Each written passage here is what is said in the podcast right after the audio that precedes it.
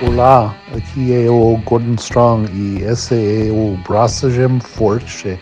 E aí galera, Estevão da Suricato aqui. Alô, Henrique Boaventura e eu já passei cinco anos sem tomar café. Sério? Seríssimo. Tá muito errado isso, mano. Ah, não sei. Me ajudou na época. Como assim, meu? Cinco anos sem tomar café, meu? Tá muito errado isso, velho. Cara, eu trabalhava num lugar que o café era um veneno, meu. Aquela porra era uma tintura do inferno. Com, eu acho que eles moíam carvão, metade carvão e metade café, cara. E eu tomava aquilo. E não me limpava o estômago, só me desgraçava a vida. E daí eu tinha muita azia, muita azia. Tipo assim, de botar um. de cuspir fogo, assim, modo dragão.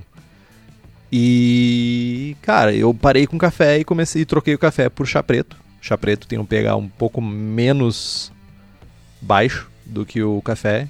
E me ajudou bastante. E daí eu comecei a tomar chá preto e me esqueci do café. E continuei com chá preto por 5 anos. Mas já tô de volta ao café e café é muito bom.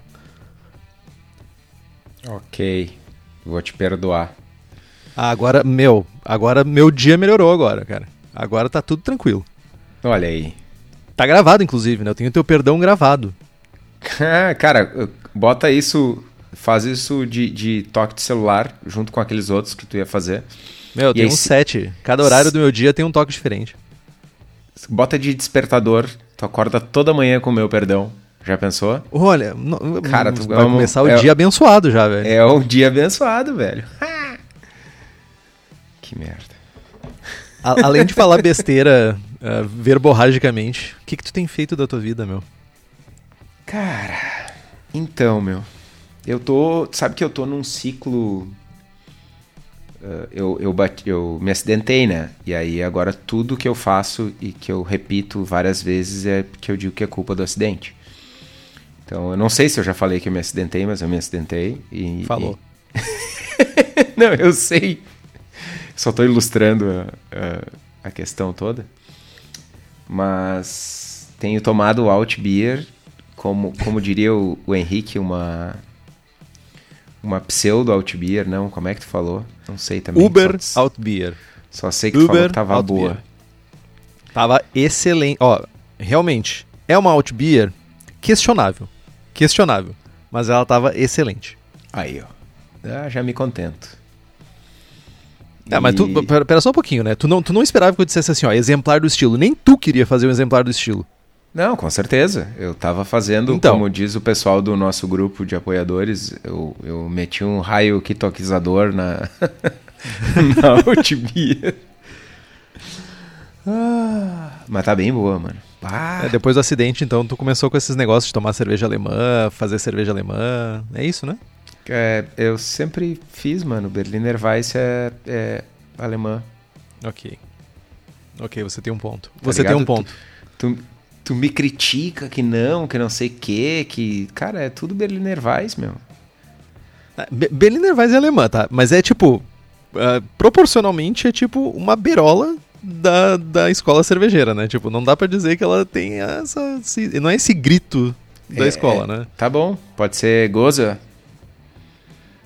Bom, tu, tu, poderia dar um exemplo melhor dois também, pontos. né? Tipo, porque tá... dois pontos. Sim, 2%. Ah, okay. Nem isso. Dois pontos, mano. Ok, ok, tá bom, tá bom. Eu, eu poderia dizer vários estilos aqui que são o ácidos produto... de origem alemã que desapareceram eventualmente. O produto que mais vende da Suricata é um estilo alemão, velho. Ok. Ok. Que Cara, três dizer, né, pontos. Né, ok, acho que a gente pode encerrar essa discussão. Victory! ai, ai. Mas então, cara, nesse momento pandemístico aí, eu sempre digo, né? Uma daquelas frases de coach dos anos 80 é, é na crise Fume. tem gente que chora e tem gente que vende lenço, né? E o momento é de dar um passo para trás para depois dar dois para frente. Eu tô num modo Henrique aqui. Nossa, com cara. piadas de tiozão. Nossa senhora. Tipo, é, é aceitável vindo de mim, tá ligado? Porque as pessoas esperam ah, isso.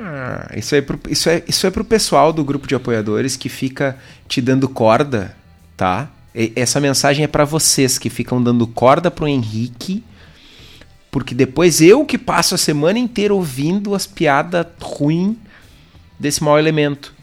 Porque de cada 10 que ele larga no grupo, ele me largou umas 200. então, sofram. Eu vou viver da minha arte, cara. É. Ai, ai. Viu, viu o monstro que vocês criaram? Bom, Assim enfim. Aí um- umas coisas novas. E espero que daqui uns dias o pessoal possa curtir as novidades. Estamos esperando por elas. Sinto falta. E tu, mano? Tá, o Que que, que eu venho fazendo? Tá. Primeiro, um dia desses estávamos conversando sobre uh, Icebox. Novamente, tipo, a gente tá falando muito sobre o grupo de apoiadores, mas a gente tem boas discussões lá e é, é- é merecido a citação. Você pode fazer parte também, só apoiar a gente a partir de 10 reais, você faz parte desse grupo. Depois a gente fala mais como, como apoiar. Ah, e daí um dos nossos ah, dos nossos parceiros lá do, do grupo, o Renato do Malte na Mala, ele botou uma foto de uma Icebox que ele tomou em Munique. Que era basicamente, eles serviam na tua frente um. Eu vou fazer isso em casa. Tá bem maltadinha, tá bem feitinha. Já tem uns três meses já dentro do fermentador do, do post-mix vou congelar 500ml dela e vou tomar. Rapaz, o troço ficou muito bom. O troço é, meu, venenoso, assim, 16% de álcool. Eu sei que não é muito pra gente que toma, sei lá, cachaça, mas, tipo, pra mim é suficientemente bastante. Mas ficou extremamente boa. Recomendo que façam quem tem. Recomendo que faça. Ah.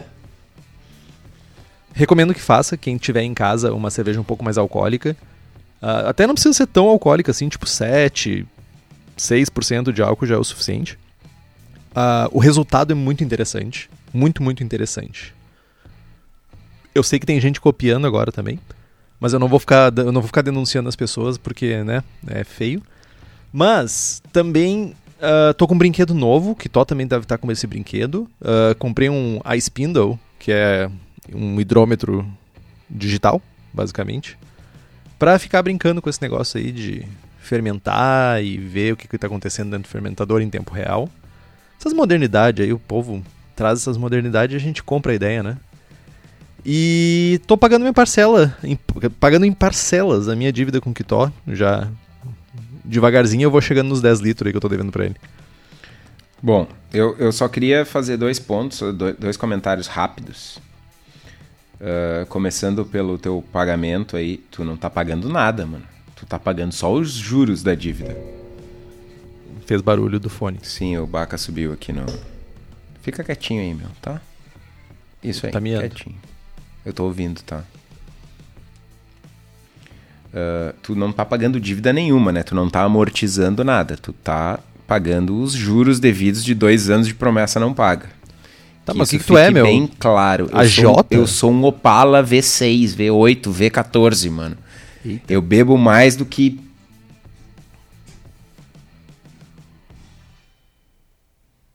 Eu bebo mais do que muita gente por aí. eu ainda quero meus 10 litros de cream ale. Tu não vai chegaremos lá, chegaremos lá. Uh, o outro comentário é que certo dia, alguns dias atrás, eu perguntei pro Henrique, Henrique, uh, dá pra fazer Icebox de uma base de Hellesbock? E ele, ah, sim, dá. Eu, ok, beleza. E se eu fizer com uma selva que não fui eu que bracei? Conta? Conta. Bom, tô com um growler no congelador e hoje de noite vai. Mais um estilinho mais um dos 80 e tantos, continua à frente do Henrique, né? A, Então a aí- parte vergonhosa é que isso tá gravado agora, tá? Cara, Só queria dizer isso. Eu não tenho vergonha nenhuma, mano. Eu tô com Meu. regulamento embaixo do braço, meu. Nossa, cara, isso, isso foi muito regulamento embaixo do braço, cara. Tipo assim, o, o regulamento que ninguém escreveu, né? Porque a gente Cara- tira regulamento, a gente tira a regra do bolso aqui, né? Em tempo real. Eu te perguntei e tu disse que sim, meu. Isso vale como regulamento. Ok. Eu, eu que criei o jogo, né? Né? Então. Mas, cara, falei de que. A gente, o que, que a gente vai falar no programa? A gente fez um monte de. falou um monte de coisa e, de novo, pra variar, as pessoas vão lá pro minuto, sei lá, 20 do programa sem saber o que a gente vai falar. Cara, então, uh, isso toda vez que tu fala isso, me, me vem isso na cabeça. Antes das pessoas ouvirem o podcast, elas, elas leem ali, tá ligado? Tem a capinha do episódio, tem o título, elas já sabem que é sobre café. Mas eu gosto de ouvir Só tu falar. tu não te deu conta disso. Eu, eu, eu, eu gosto de ouvir tu falar. É só isso. ok. Pessoal, programa 64, café não costuma falhar. Vamos falar de café. Vamos falar de café que, pá, coisa linda, né, meu? Tá louco. Eu Me diz muito- então. Eu sou muito do café, velho. Eu, ho- hoje em dia, eu sou um apreciador de cafés, na verdade. Mas eu não tenho, não tenho grandes taras, assim, de pagar caro. E pá. Tipo, eu pago suficientemente, honestamente, pra tomar um café bom. Já tem muito hobby que a gente gasta muita grana, né? É, tipo isso. Tipo, eu tenho limite na minha vida, tá ligado?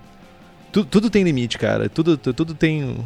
Tudo tem um, um- um final ali, tipo, não, não, não- tem, tem passos que eu não quero dar mais, tá ligado? Eu entendo o sentimento. Eu, Pois eu, eu, até assim, tem uma galera que tem, pá, 40 mil equipamentos pra fazer café e tempo e correção de água e tal. Tipo, eu fico olhando e, e pensando, será que essa galera olha pra mim corrigindo água de ceva em casa e pensa a mesma coisa que eu tô pensando, tá ligado? É, mas eu diga- digamos, eu acho, inclusive, o termo em inglês uh, brew é o mesmo termo pra fazer café e pra fazer cerveja, né? Então, uh, de certa forma, o- a, a gente faz, a gente tem uma, uma química semelhante, né? O fato é que, tipo, o café, em teoria, ele não sofre mostura. Mas, tipo, tem maluco fazendo cada coisa com grãos de café aí pela rua, velho, que tá- a complexidade já tá maior que de cerveja, quase. Pois é, meu. E falando em café na cerveja, os primeiros exem- exemplos né, de, de café na ceva surgiram ah, ali por volta de 1990, 1995, pelo menos nessa era, né, na revolução da cerveja artesanal. A Red Hook, a Dogfish Head e a New Glarus lançaram cada uma delas mais ou menos na mesma época uma Coffee Stout né? E a adição de café em cervejas escuras fazia todo sentido, faz na real, né? Todo sentido. É, os grãos torrados da ceva, né? Trazem notas que, que vão se fundir muitas vezes com os sabores dos grãos de café torrado. Ah, cervejas com caráter de chocolate, tosta e torra, elas vão, vão acabar tendo esses sabores amplificados, né? Com todas as nuances do, do café. Nos anos seguintes ainda surgiram mais duas lendas né, de cervejas com café. A Founders uh, lançou a Breakfast Stout, que tem café, chocolate, aveia, e a Three Floyds lançou a Dark Lord, que é uma ris com café, baunilha mexicana e açúcar indiano, indígena, sei lá o que. Na época, isso era uma combinação radical, diferente, muito fora da curva, hoje não é mais tão radical assim. Mas essa ceva especificamente é uma ceva que marcou muito o movimento cervejeiro. Uh, ela era vendida uma vez por ano, num dia só, que era o Dark Lord Day. E, inclusive, esse, esse evento estimulou o Dark Mauro Day, que é o evento do, de cevas escuras que tem no EAP uma vez por ano. Né? Uh, enfim, é, é, algo emblemático na história da cerveja artesanal e está relacionado, muito relacionado ao café na cerveja. É, esse Dark Lord Day ele deu início, né, a essa os, os, os norte-americanos gostam muito dessa questão da exclusividade, né? Em geral, o ser humano, mas uh, assim como tudo, os norte-americanos conseguem dobrar, triplicar a meta. E eles têm muito esse negócio de, não, esse é o dia do lançamento, por exemplo, tem a Dark Lord, o Dark Lord Day, tem o dia do lançamento da Pliny the Younger. Tem sempre essas filas gigantescas. O povo que curte uma fila, cara, não entendo isso, meu. Mas é interessante, né, que uh, fazer café, uma cerveja, adição de café numa cerveja escura é super jogar dentro da sua zona de conforto, né? Porque é que nem tu falou, os sabores se fundem, é tudo bem. É, é por. É, não, não tem contraste, né? É por semelhança, né? A harmonização. Abraço, sommeliers aí. E. Que mágoa. Pra quem tem curiosidade uh, sobre essa. Uh, uh, procurem o Grist. É bem conhecido esse Grist da Dark Lord. É, pra aquela galera que curte botar uns 25 tipos de malte diferente, é, essa é a sua cerveja. É bizarro o Grist dessa cerveja. Bizarro. Mas, beleza, a gente tem essa big picture de cafés, né? De por que começou, quem começou, mas falando do grão mesmo, né? Existem quatro espécies, né, de café: robusta, arábica, libérica e excelsa. A partir daí existem outras classificações que, segundo a Organização Internacional do Café, tem quatro, que é o Colombian Mild Arábica, que são os cafés arábicas da Colômbia, Quênia e Tanzânia, Brazilian Natural Arábica, que são cafés arábica do Brasil, Paraguai e Etiópia, Other Mild Arábica, que são cafés de tipo arábica de outros países, e o Robusta, que, que são todas as variedades de grãos do tipo Robusta. Os cafés libérica são, uh, eram populares no início do século passado e são cada vez mais difíceis de encontrar. Tem um sabor de muito diferente do que a gente está acostumado no café hoje em dia, com um amadeirado e um terroso intenso. Os cafés do tipo Excelsior têm notas de frutas ácidas, o Robusta é a variedade utilizada em marcas de entrada, então essas marcas que são mais baratas que a gente encontra no supermercado, geralmente já moído e torrado num saquinho a vácuo. Ele é mais barato e até com o dobro de cafeína. Uh, como comparação, é como se fosse o Warrior ou o Magnum, mas no mundo dos cafés, né? E... Cara, é o café sem prestígio. É, é, é, o, é aquele café, é o café é. afogador do carro, tá ligado? É, é o café para te dar o bump que tu precisa. É, esse aí é o café que o Henrique tomava, né? Tintura, café é, com petróleo. Veneno. Ve não, veneno, gosto de morte. Basicamente, tu tomava porque tu precisava matar coisas dentro de ti, né? É essa a grande verdade, assim. Uh, às vezes uh, o sono e às vezes teu estômago. A imensa maioria dos cafés especiais que encontramos hoje no mercado são da variedade arábica. E o tipo do café vai influenciar muito no sabor, na sensação na boca, retenção de espuma e do uso de lúpulo na sua cerveja. Falando de sabor, então, as contribuições de sabor no café elas são enormes, né? Chocolate, baunilha, frutado, amadeirado, terroso. Uh, isso varia muito do grau de torrefação, mas também pelo tipo de café, pela origem do grão, né? A gente pode ter um grão da mesma espécie cultivado em regiões diferentes que vai trazer características diferentes em função do regime de chuva, do solo, etc.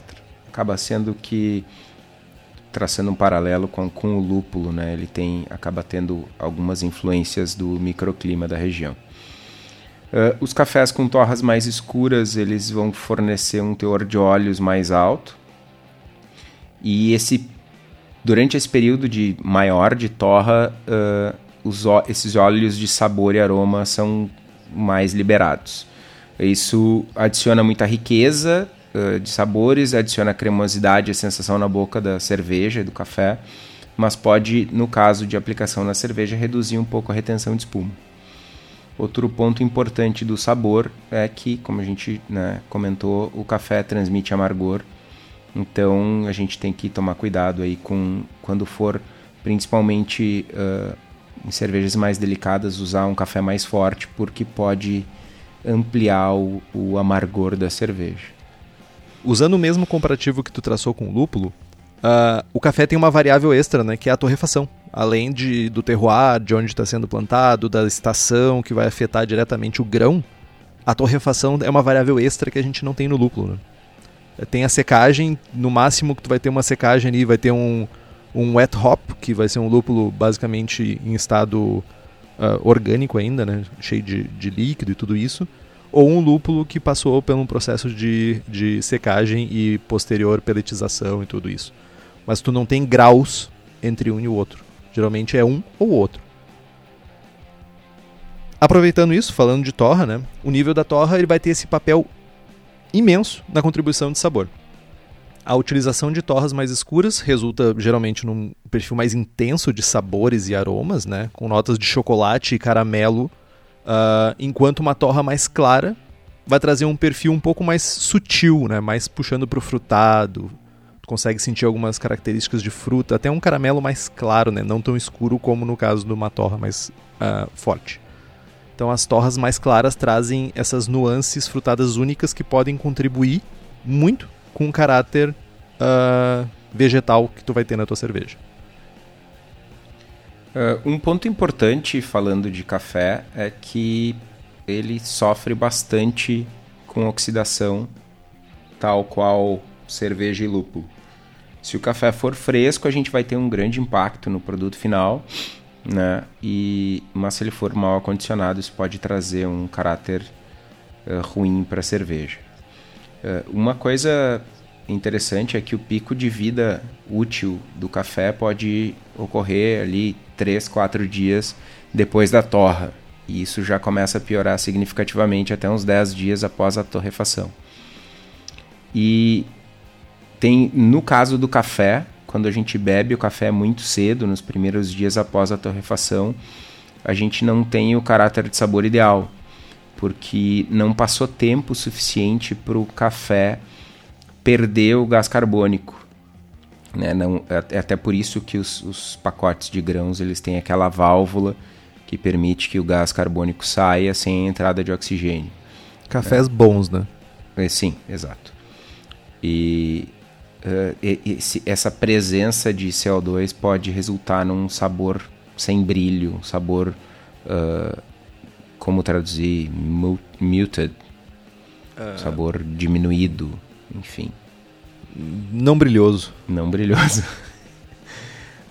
e uma descoberta bem interessante feita pelo Scott Janish é que, apesar de, de o café torrado no mesmo dia ter esse problema de, de não perder o gás e tal, se tu adicionar ele diretamente na cerveja, ele vai perder o CO2 na cerveja, potencialmente preservando os sabores do café fresco por, por mais tempo, porque ele passou um período menor exposto ao oxigênio. Então tu torra, joga ele na cerveja, e em vez de ele ficar perdendo CO2 no pacote, ele fica perdendo CO2 na cerveja, já sem contato com oxigênio. Isso, através de testes, ele identificou que realmente o, o caráter fica mais intenso e mais saboroso. Algo Scott, interessante aí. O Scott Janish tem, tem. Ele foi uma grande aquisição para o mundo da cerveja, né? Ele fez várias. É, ele, ele chegou num momento interessante da cerveja e trouxe várias contribuições que estão sendo entrando no dia a dia das pessoas que fazem cerveja. Isso é bem interessante. Cara, eu acho eu, eu acho ele um cara fantástico, assim, é, ele tem esse viés ciência, viés teste, viés estudo muito forte, comparação de dados. Mas tem uma coisa que até não é nenhuma crítica, é só um comentário, mas que me incomoda um pouco, me incomoda bastante na real, é que uh, muitas vezes ele testa coisas diferentes e não correlatas, sei lá, tipo tem um artigo dele falando sobre cafés, ele testa, a gente fala depois sobre os métodos de, de adição, ele testa uh, cold brew com café moído e, e dry, dry hopping, dry coffee com café em grãos. Tipo, tá, ok, é uma comparação interessante, mas por que não testar, tipo, cold brew com café moído e dry café com café moído e, sabe? Comparar banana com banana. E em vários artigos dele, uh, tem essa essa essa coisa de não comparar as obviedades. Um dos artigos que eu me lembro que eu li que tinha um negócio assim que eu fiquei com esse mesmo sentimento foi aquele em que ele acha que ele identifica que tem que o dry hopping contribui com o amargor. Parece que, que tipo fica faltando alguma coisa na análise assim, não é a primeira vez que eu leio algo que eu fico com essa sensação, sabe? Tipo, acabo ficando frustrado enfim. Scott Janish, eu sei que você escuta a gente. Fica a dica aí. Fica feedback. a dica. Fica a dica. Feedback para os próximos posts aí. Escute o que to. Boa. Mas ainda assim você é foda. Eu, mas, mas pode melhorar muito ainda. Segue minha dica aí que. Meu, to, todo mundo pode melhorar, meu. Sabe outra, outra, sabe outra pessoa que também, na verdade, uma empresa que também está ajudando muito o mercado cervejeiro? A Levitec é o melhor lugar para comprar aqueles micróbios marotos para fazer a tua coffee beer. A Levitec tem nove tipos de Saccharomyces, oito tipos de bactéria, blends, bretas tradicionais e bretas isoladas made in Brasil. bagulho é BR, ruê, ruê, ruê, ruê.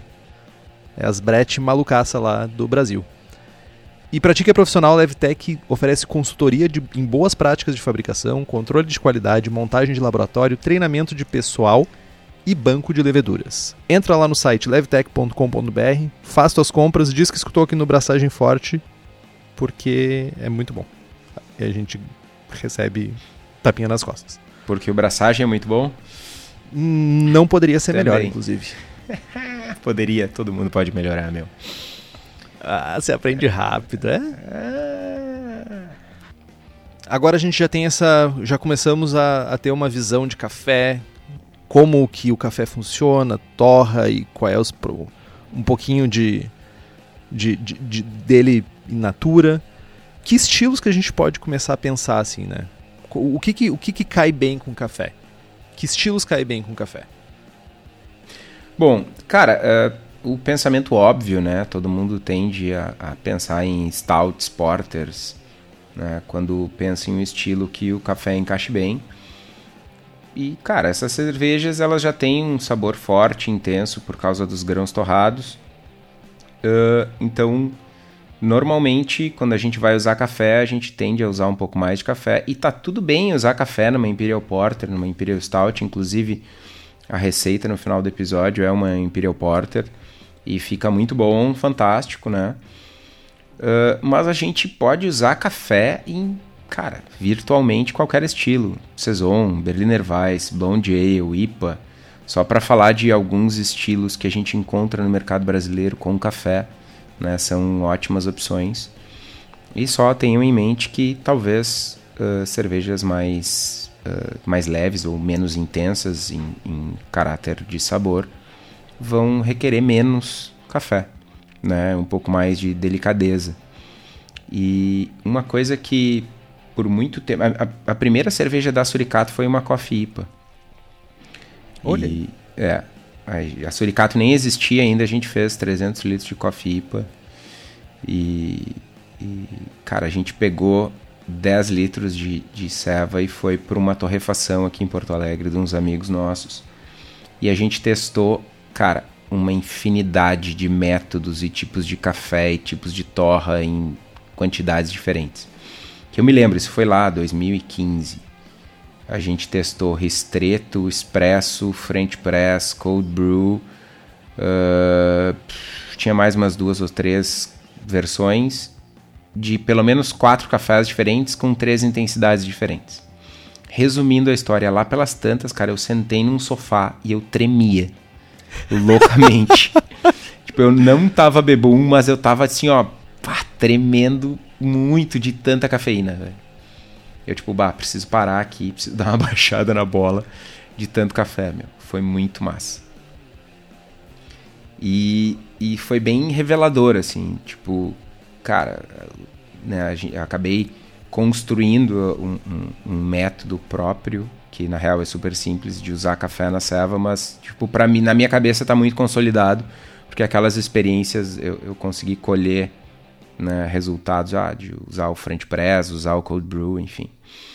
E uma coisa que eu sempre gostei de fazer, principalmente aí pensando no lado mais comercial, é de utilizar cafés uh, mais torrados ou, ou com um caráter mais tradicional, por assim dizer, mais chocolate caramelo, em cervejas mais claras, tipo, digamos, uma coffee IPA, e deixar aqueles cafés frutados, aqueles cafés uh, fermentados, que tem um caráter bem frutado, fruta amarela, fruta branca e tal, para cervejas mais escuras.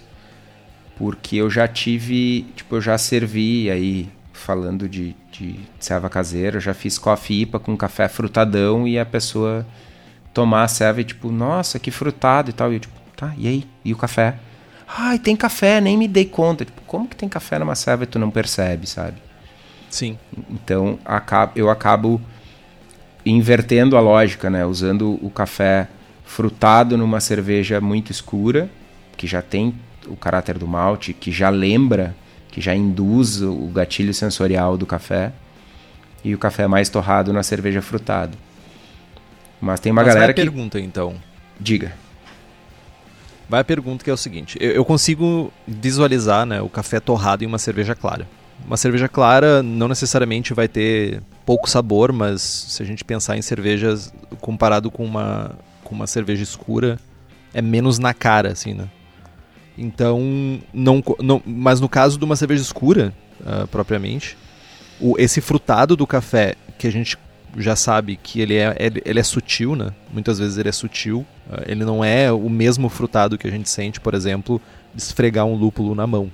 Um lúpulo em pellet na mão ou um lúpulo em flor na mão. Ele é um frutado mais sutil. Uh, ele não corre o risco de desaparecer? Sim, certamente. Por isso que tem que dar ele no bucho. tem, que, tem, que, usar bastante café. Enfim, aí, aí vai meio que o raio quitoquizador lá, né? De fazer uma ceva com café com café.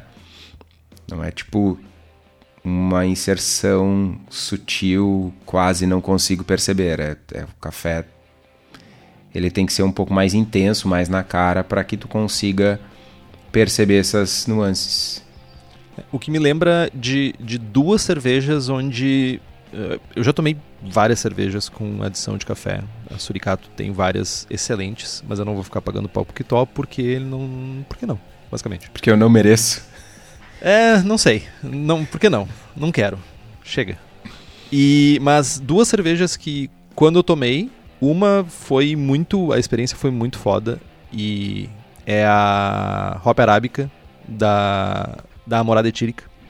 Abraço Lazari aí. Olá para você. E foi, cara, aquela foi quando eu tomei pela primeira vez foi uma explosão. Eu tomei um tap, foi uma explosão de, de aroma e de sabor e a cerveja era clara e eu, what? O que que tá acontecendo aqui? Realmente achei muito bem feita a cerveja. E outra foi, acho que é uma Imperial Porter da Maniba, que tipo tem lactose, doce de leite e no Festival da Cerveja de Blumenau de 2019 ele estava servindo ela passando por um por um filtro de, de com café dentro em grãos. E eu me lembro de ter tomado essa cerveja e tipo cara, eu tomei eu acho que sei lá, meio pint dela e eu entrei numa rush por causa da cafeína, mas uma rush Tipo, eu comecei a. Parecia que eu tava tudo em câmera lenta, tá ligado? Caminhando pelo Festival da Cerveja. É, a experiência foi muito maluca, assim. E o café casou muito bem com a cerveja também, porque quebrou um pouco do dulçor, que já vinha do, da, uh, um pouquinho da lactose um, e bastante pelo doce de leite, né? Então foi realmente uma experiência bem legal. E são, são, são exemplos são exemplos diferentes, né? Uma, uma cerveja clara e outra é uma cerveja escura. São duas, duas das melhores. Essas duas cevas aí são duas das melhores cevas com café que eu já tomei, as duas fantásticas. Abraço, Vink, da Maniba. É verdade. Hop Arábica foi, por um bom tempo, a minha cerveja preferida do, do mercado brasileiro. E, cara, é topzera, fantástica, muito boa. E ela tem essa pegada de ceva clara, né? Que é algo disruptivo. Né? Tu não... É, tu não espera, na real. Tu não espera sentir aroma e sabor de café numa cerveja clara.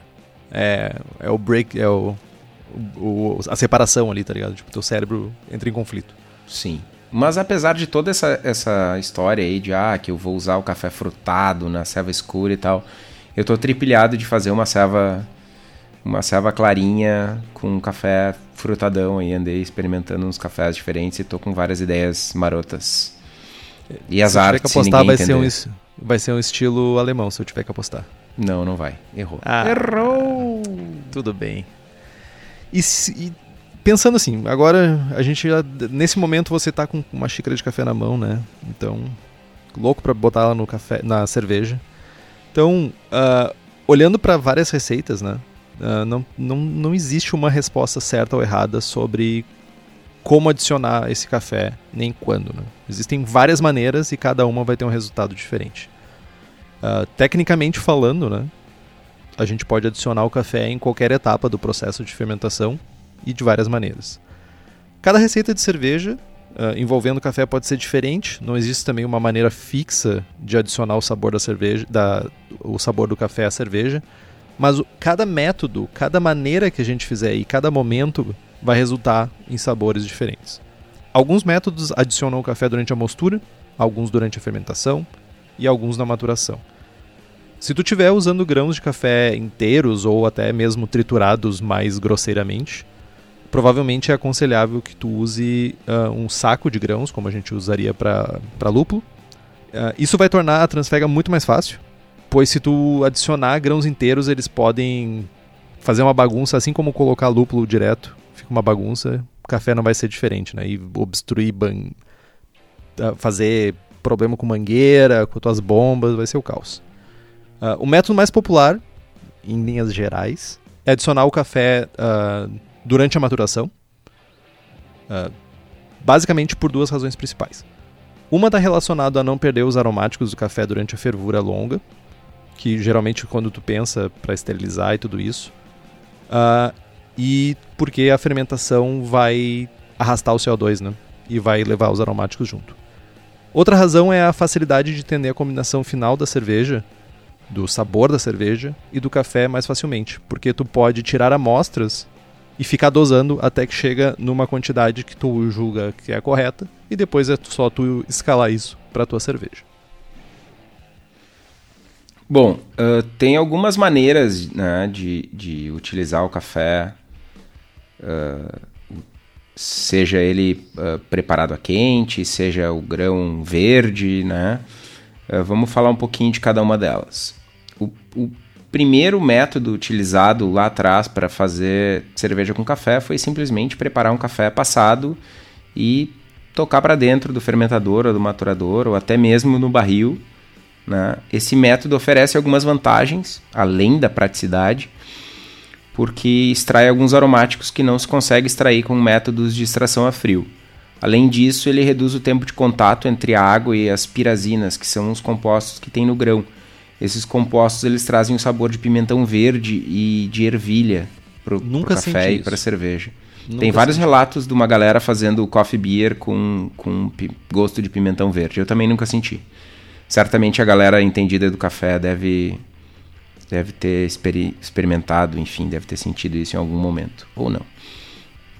Uh, só que o, o, o, usar o café preparado a quente tem um, um lado negativo, que é uma extração maior de taninos, né? tem um risco maior de, de contribuir com a astringência para a cerveja. Uh, eu testei uh, expresso e ristreto e, cara, é lindo fazer um ristreto e jogar na serva. É lindo, é tipo, é uma explosão de aromas. É fantástico. Mas tem algum, alguma cajuminância maléfica que destrói a espuma. É, foi muito frustrante. Assim. Triste assim, isso. Quando a gente tava testando, era tipo, ah, que aromão! Pá! Zero espuma. Tipo, uma espuma feia, tosca. Triste. Cara, tem, tem, tem uma, uma, uma passagem da minha vida. É, uma vez eu tava trabalhando em Santiago, no Chile. E lá eles têm. Uh, em alguns bairros tem uma competição muito grande entre o Starbucks e a Juan Valdez, acho que é o nome da, de uma cafeteria famosa que tem grãos produzidos por campesinos, que são os trabalhadores rurais lá. Então, tipo, tem toda uma pegada meio orgânica, assim, dessa Juan Valdez. E ela bate de frente com o Starbucks lá. E eu cheguei, tipo, bah, tinha escrito assim, ristreto. E café mais forte da casa. Deu, ah, meu, é nesse que eu vou cagar de sono e daí eu peguei assim, meu, vou nele. Cara, me deram uma quase que uma, pensa numa numa tampa de 15 ml, mano. Uma tampa ml. de PET. Uma tampa de PET, garrafa PET, com um líquido espesso que parecia piche. E disseram: "Tá aqui teu ristreto". Eu disse assim: "Não, eu quero café". Eu, eu, tipo, vocês vão adicionar água. Onde é que eu boto água nisso aqui para fazer eu virar o café? Não, não, esse aqui é o café. Deu tipo, beleza, tá ligado? Eu sou. Eu sou. Eu, eu, sou de fora, eu não vou ficar passando vergonha e ficar questionando isso, tá ligado? Daí, tipo, peguei, beleza, vou tomar isso aqui, vou, paguei uma, um pequeno absurdo uma por aquela dose. de dinheiro. Nossa, cara, um pequeno absurdo por aquela dose de café e me recolhi a minha insignificância, tá ligado? E daí eu tomei aquilo. Rapaz.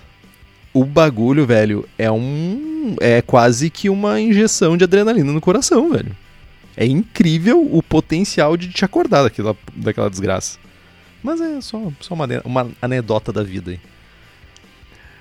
Ai, ai, 15 ml de ristreto, o Henrique pensando que ia ganhar um copão de 500. Cara, eu pensei que eu ia ficar o dia inteiro tomando café, tá ligado? Pelo valor, sei lá quanto é que era, sei lá. Foi um pequeno absurdo, eu não quero nem me lembrar de quanto foi. Outro método muito utilizado é o cold brew, que ele confere um caráter menos ácido para a cerveja. Isso, ó, parênteses bem interessante aí. Quando eu voltei a tomar café, uh, eu comecei com cold brew, porque realmente ele diminui a acidez do café, e isso ajudava o meu estômago. E depois do cold brew, se tu quiser voltar a tomar café quente, tu pode fazer prensa francesa, que a moagem é menos fina também ajuda a ter menos acidez. Fecha parênteses. Então, o processo do cold brew ele é mais simples e consiste basicamente em fazer uma infusão de café em água fria em torno de 12 até 48 horas. Uh, segundo o Kiton, um comparsa do Scott Jenish que trabalha com cafés especiais, identificou que 16 horas é o tempo que vai necessário para atingir o pico de sabor e aroma. Mas, teste. Você deve fazer esse teste. Não, não assuma essa verdade. É, uma coisa legal do, do Cold Brew é que vocês podem, podem e devem testar, mas não precisa testar com ceva, né? Tipo, faz o Cold Brew e toma. Né? Exato. Essa é a parte massa. Exatamente. Uh, os meus bons resultados com os cafés que eu tinha acesso aqui na época foi 24 horas. Mas enfim, testem. A seguir, tu vai separar o café, né? Vai de alguma forma filtrar esse café e utilizar o restante da infusão para adicionar cerveja. É importante que a gente se certifique que a gente vai armazenar o café em um recipiente higienizado, lógico, antes de adicionar ele na cerveja e que tenha o menor contato possível com o oxigênio. Então ele tem que ser tampado para não ter oxidação. Uh, isso é bem importante também para te extrair uh, os melhores e a maior quantidade possível de aromas e sabores. Cara, ainda falando de, de oxidação em cold brew, uh, um, que é, que é um, um, problema, né? Depois a gente vai adicionar essa água na cerveja pronta. Uh, uma maneira de diminuir o, a quantidade de oxigênio contido na água é fazer uma, uma fervura dessa água. E aí entra as maluquices, né? Vou ferver a água, pré-ferver, vou botar numa garrafa, vou purgar com CO2 ali que eu tirei do, do meu cilindro, enfim. Cara, né, tem setups mil aí dos, de alguns cervejeiros caseiros que dão inveja em muita cervejaria. Mas é o, o interessante é tentar evitar o maior contato com o oxigênio possível. E importante, né? água filtrada. fervida ou filtrada para porque essa, essa água vai para a cerveja depois. Então, tu não quer colocar cloro na tua cerveja, por exemplo, ou outros minerais dissolvidos que podem trazer malefícios para o teu resultado final. Outra maneira de utilizar café na cerveja é utilizar grãos verdes. A gente pode utilizar grãos de café antes da torrefação e adicionar direto na cerveja em maturação por cerca de 10 dias. Uh, essa forma de uso é muito comum nas white stouts, pale, golden stouts, whatever. Uh, eu nunca tomei uma, uma ceva dessas. Eu acho que a primeira que, que rolou, a primeira que, que saiu no mercado foi a da Stone Brewing, né? Golden Stout. Eu nunca tomei uma, uma topzera assim, furiosa, né? E, e a ideia, até acho a ideia meio tosca. Mas por algum motivo eu tenho uma tosquice maior dentro de mim que eu sempre quis fazer uma e, enfim, ainda vou fazer. Nesse momento o Henrique deve estar me zoando mentalmente. Eu ia dizer, tipo, tu, a ideia é tosca porque tu é, tu é tosco, tá ligado? Basicamente falei, isso. Falei. Basicamente, falei, tipo, tu. tu o não, Henrique tu, me ama. Exatamente. Tu falou, tu, tu, tu, deixou a, tu deixou a bola quicando, tu chutou a bola pro gol, atacou no gol e jogou ainda para o outro ataque. Veja bem. Ai, uh, cara, uma coisa que, que vale para o uso de cafés verdes, mas vale para todos, na real, é que o invase e o consumo da ceva deve acontecer o mais rápido possível porque o café uh, ele desaparece. Você vai e é, eu nunca entendi, cara. Uma coisa que eu nunca entendi, cara, é esse nome White Gold Pale Stout, cara. É muito, é muito marqueteiro isso, meu. É muito agência de publicidade, velho.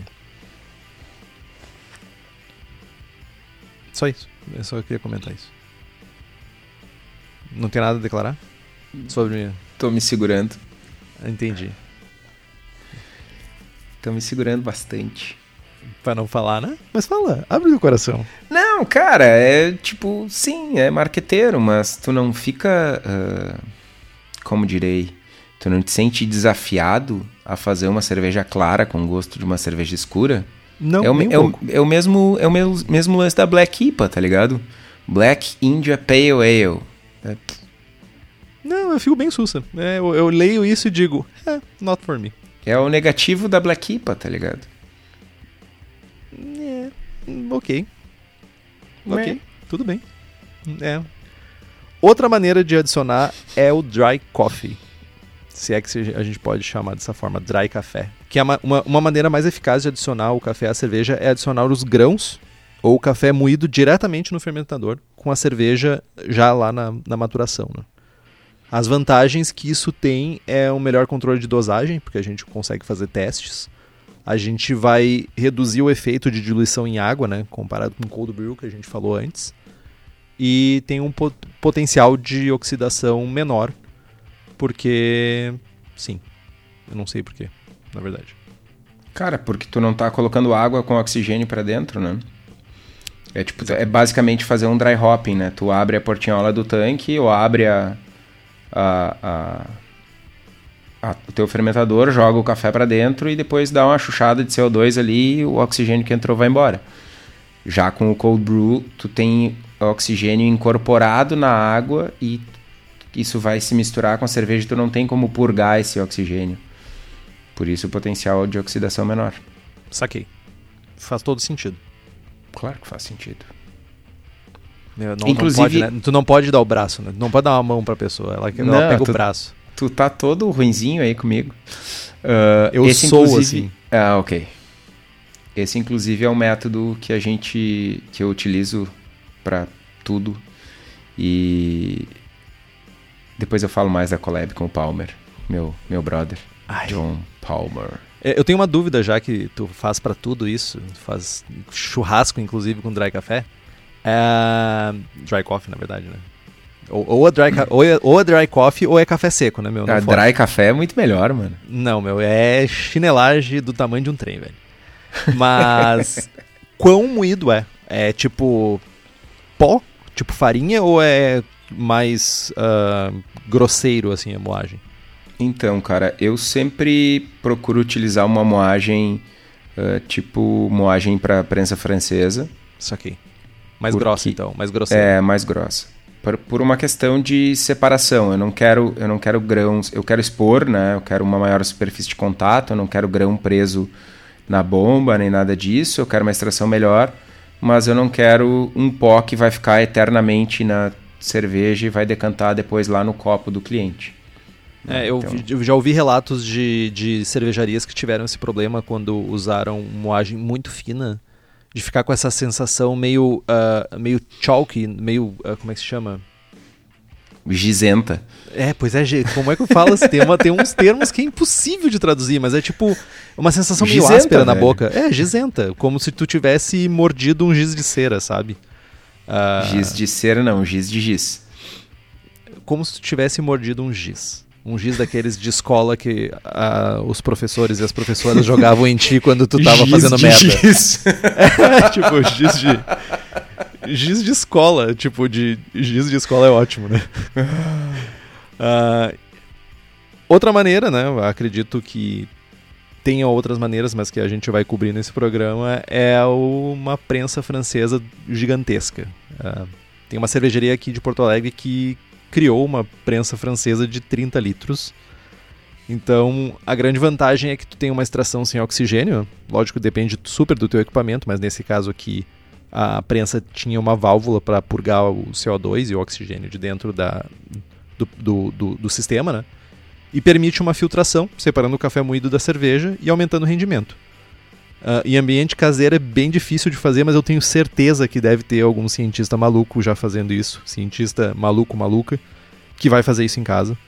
Então, não duvido.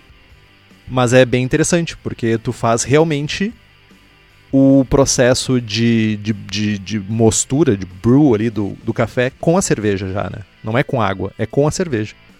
Então eu acho bem, bem interessante esse processo, porque, de novo, tu não tem diluição com a água, tu não tem presença de oxigênio, porque geralmente vai ser com uma cerveja já fermentada, né? Então vai ter só CO2 diluído. Então é um processo bem interessante. Cara, é, e a galera em casa faz com a prensinha normal, só que aí tem a treta do oxigênio, né? Fazer o que, né?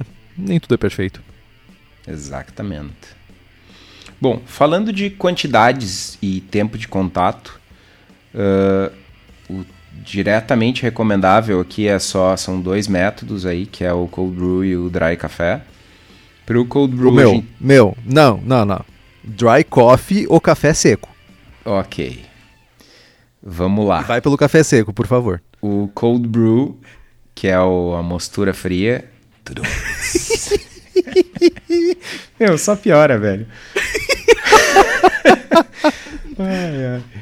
Uh, o cold brew a gente vai usar 100 gramas uh, de café aproximadamente por litro de água. E aí desse cold brew a gente vai usar de 1 a 4 litros para 20 litros de cerveja. Claro, depende da cerveja. Se vocês estão fazendo isso numa Berliner Weiss ou numa Pastry Stout, muda a quantidade. Para o dry coffee, se a gente estiver utilizando grãos não moídos, grãos inteiros ou apenas quebrados, a gente vai usar de 3 a 10 gramas por litro de cerveja. Se formos utilizar o café moído, a gente utiliza de 1 a 6 gramas por litro de cerveja. Na receita... moído a gente considera também o como fosse uma moagem para a prensa francesa, isso, a gente exatamente. considera isso como moído. Exatamente. Uh, na receita no final do episódio, eu uso 3 gramas por litro. Na colaborativa que eu fiz com meu brother, meu parça, ou numa das, né? Numa das colaborativas que eu fiz com meu brother John Palmer, uh, é essa hora que o Henrique se morde. Ai, ai. Uh, a gente fez uma Imperial Stout de 10, 9,5% de álcool. Nós utilizamos 4 gramas por litro de café, se eu não estou enganado, faz um tempinho já foi café. Não me lembro. Catauí vermelho. Acredito que foi isso. E. Bom, enfim. Ah, mas a, esse lance de escolher a variedade do café para usar na cerveja é algo é, um, é, uma parte de aprendizado muito legal assim de tu poder tu te dispor a provar vários cafés diferentes e descobrir sabores e, e combinações que muitas vezes a gente né, não nem sabia, no meu caso eu não sabia, né? não conhecia tanto café assim antes. E também continuo sem conhecer nada, mas enfim, descobri novos sabores. Mas é. é uma coisa legal que é, eu acho que é uma ciência que a gente começa a misturar e, e, fazer intersecções com outras áreas, sabe? Então, tipo, tu pode colar num barista, numa pessoa que trabalha com isso e tentar entender um pouquinho mais sobre aquele grão que está sendo vendido ali, para ver o que, que vai adicionar na tua cerveja. Acho que tem um, uma, uma, uma, uma, intersecção bem, bem massa aí de, de áreas que podem, pode resultar muito num produto final lindo de ver. Verdade. E para fazer esse dry coffee, a melhor maneira é utilizar um filtro de aço inox, o famoso dry hopper. Eu já falei algumas vezes aqui ou ainda um hop bag. E tudo isso e muito mais tu encontra na Cerveja da Casa. A Cerveja da Casa fabrica equipamentos voltados para o cervejeiro caseiro, então fiquem ligados que eles estão sempre lançando novidades para facilitar a nossa vida. Para quem é aqui da região metropolitana de Porto Alegre, é só dar um pulo no espaço da Cerveja da Casa, na rua Paracatu 220, lá no bairro Igara, em Canoas. É bom nesses tempos de pandemia, para quem está ouvindo o episódio em 2020 dá uma ligadinha antes para conferir os horários de atendimento. E vocês podem comprar pela internet no site cervejadacasa.com. Eu só consigo me lembrar quando eu lembro desse, desse filtro de aço inox que o Kitó tem. Eu me lembro dele me xingando, dizendo que quando ele não conseguiu moer os grãos de, de malte torrado para fazer alt. E o cara me sacou, botou um saco inteiro de malte torrado na, no, no filtro, cara. E disse assim: Olha só, não tá escurecendo, daqui a pouco meu, escureceu demais. Ai, pequenos prazeres. Mano, e a ceva ficou boa ainda, velho. E a ceva ficou boa, impressionante, mesmo com teus xingamentos. É muito talento, velho. Dois livros para quem quer se aprofundar mais no assunto: Brewing Local, do Stan Hieronymus, e Brewing Eclectic IPA, do Dick Cantwell. São bons livros aí para te iniciar nesse, nesse mundo.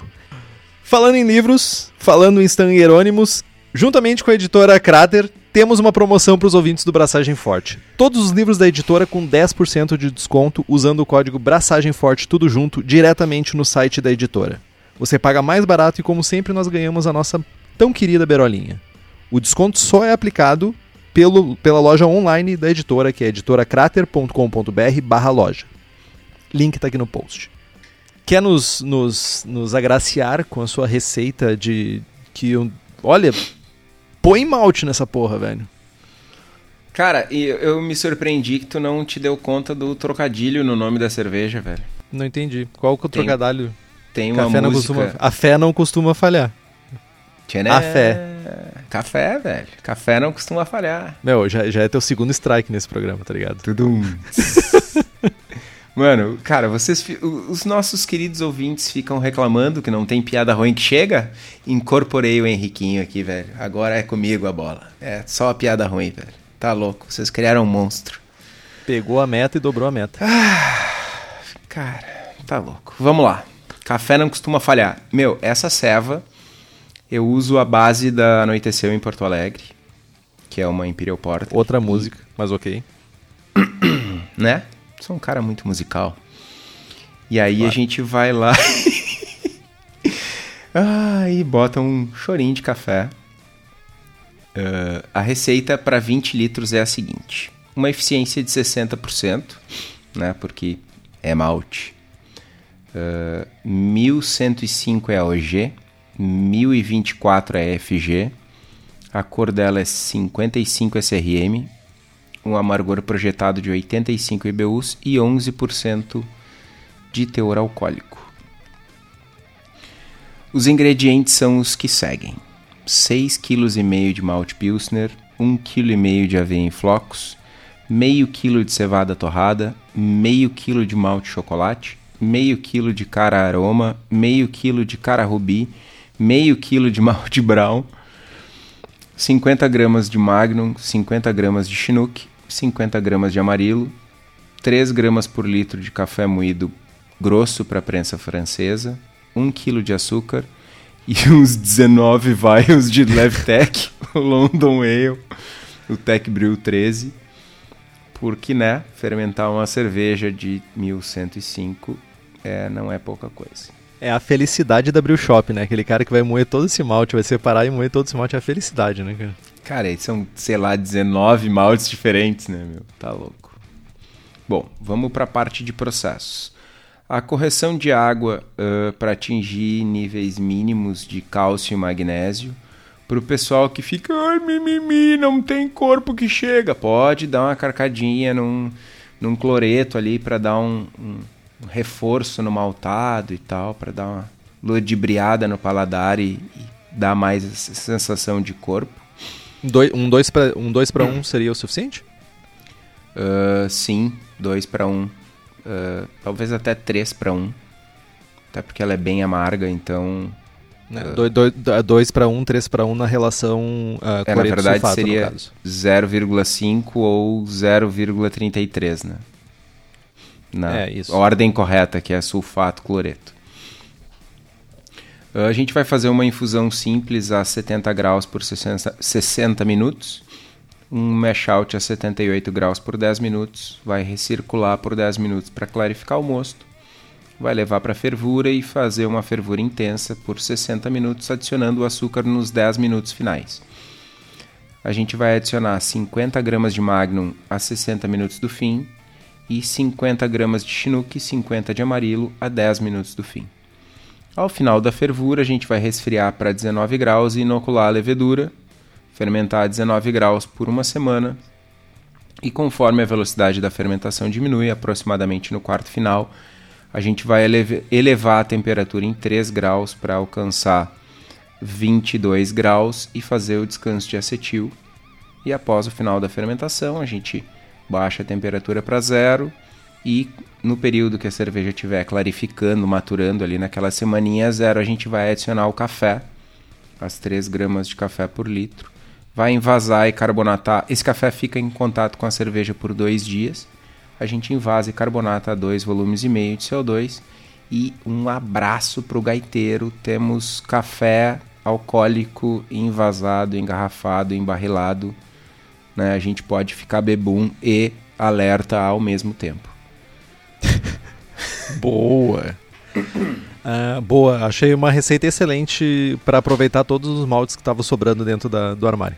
Ah, meu, como tu é, velho? Não seja assim, velho. Não, tô brincando. Ah. Foi uma, uma receita bem legal. Acho que foi um uso elegante de, de maltes diferentes. Vamos, Cara, vamos essa- colocar dessa forma. É, não, deixa eu, deixa eu dar uma garganteada. Essa ceva é medalha de prata. Fuck. Medalha de prata? Talvez. Medalha de bronze. É, tem uma medalha nessa ceva aí em Blumenau em 2016. Eu acho. Não é pouca merda. Não é pouca Não merda, é, então. mete. Então, chegamos ao fim do programa. chegamos cafeinados ao final do programa. Compre os livros que estão no post. Nós ganhamos uma porcentagem e você não gasta um centavo a mais por isso. Compre também as camisetas do Braçagem Forte na nossa lojinha. Temos a camiseta sem prestígio, com o logo do Braçagem Forte e a Cruzada Cervejeira, além dos nossos bonés. O link está aqui no site. Quem nos apoia com as camisetas é o pessoal da Versus Uniformes, que além das camisetas também faz camisetas, camisas polo, uniformes profissionais, jaquetas, moletons e estão em Bento Gonçalves, aqui no Rio Grande do Sul. Você pode entrar em contato com eles através do 54 34 52 0968 ou pelo site versus.ind.br. Faça como Caio Fukuzaki, Felipe Augusto Kintzer, Luiz Henrique de Camargo, Guilherme Prado, Fábio Bossada, Luiz Gutierrez Quitolina e Felipe Lécio e nos apoie pelo link do Apoia-se do Braçagem Forte ou pelo PicPay. Ambos os links estão aqui no post também. Curta a nossa página no Facebook e nos siga no Instagram. Assine o feed pelo nosso site. Estamos também no Spotify, Google Podcasts, Deezer e se você gosta do programa e quiser fazer um review no seu agregador de podcasts, isso significa muito para nós. Compartilhe os episódios com seus amigos. Tem dúvida, sugestão de pauta, críticas, quer anunciar sua empresa ou seu produto? E-mail para contato@braçagemforte.com.br ou mande uma mensagem para nós no Facebook. É isso, meu. É isso. Braçagem forte. Braçagem forte.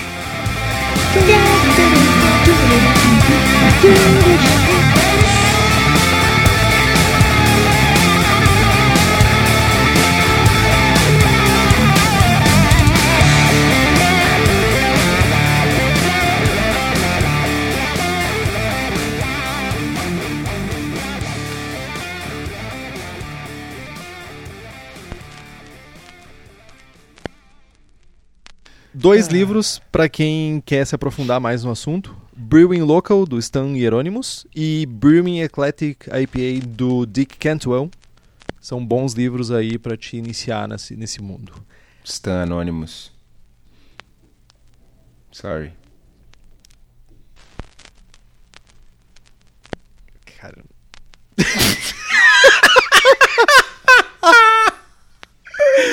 meu chapéu, cara. Eu perdi meu, perdi meu lugar no programa, velho. Cara pegou Meu, vocês criaram um monstro, velho. Meu, vocês o cara pegou- um monstro. Meu, o cara na beira do abismo.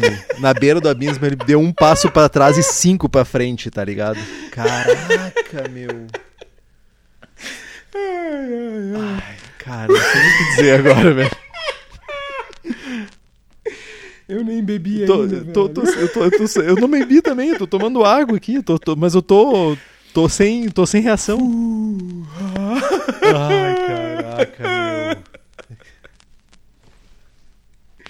Como, como que eu deixei passar essa piada? Como que eu deixei essa piada? Tipo, eu falo Stan Hieronymus há tantos anos e eu nunca pensei nessa piada. Sabe por que, que eu pensei nessa piada, velho? Não Hoje sei, de cara. tarde, eu tava. É, bah, vou botar o, o livro aqui, pá. Dei a revisada, botar o livro na pauta. E aí eu, pá, mais um livro desse idiota, desse Stan Hieronymus que aprendeu a falar que veio comigo. Ah, trouxão. Esse famoso quem? Stan Anonymous. Tcharam! Caraca, meu. Isso vai muito pro final do programa, meu. Vai total pro final do programa. Cinco minutos de, de final do programa, tá ligado?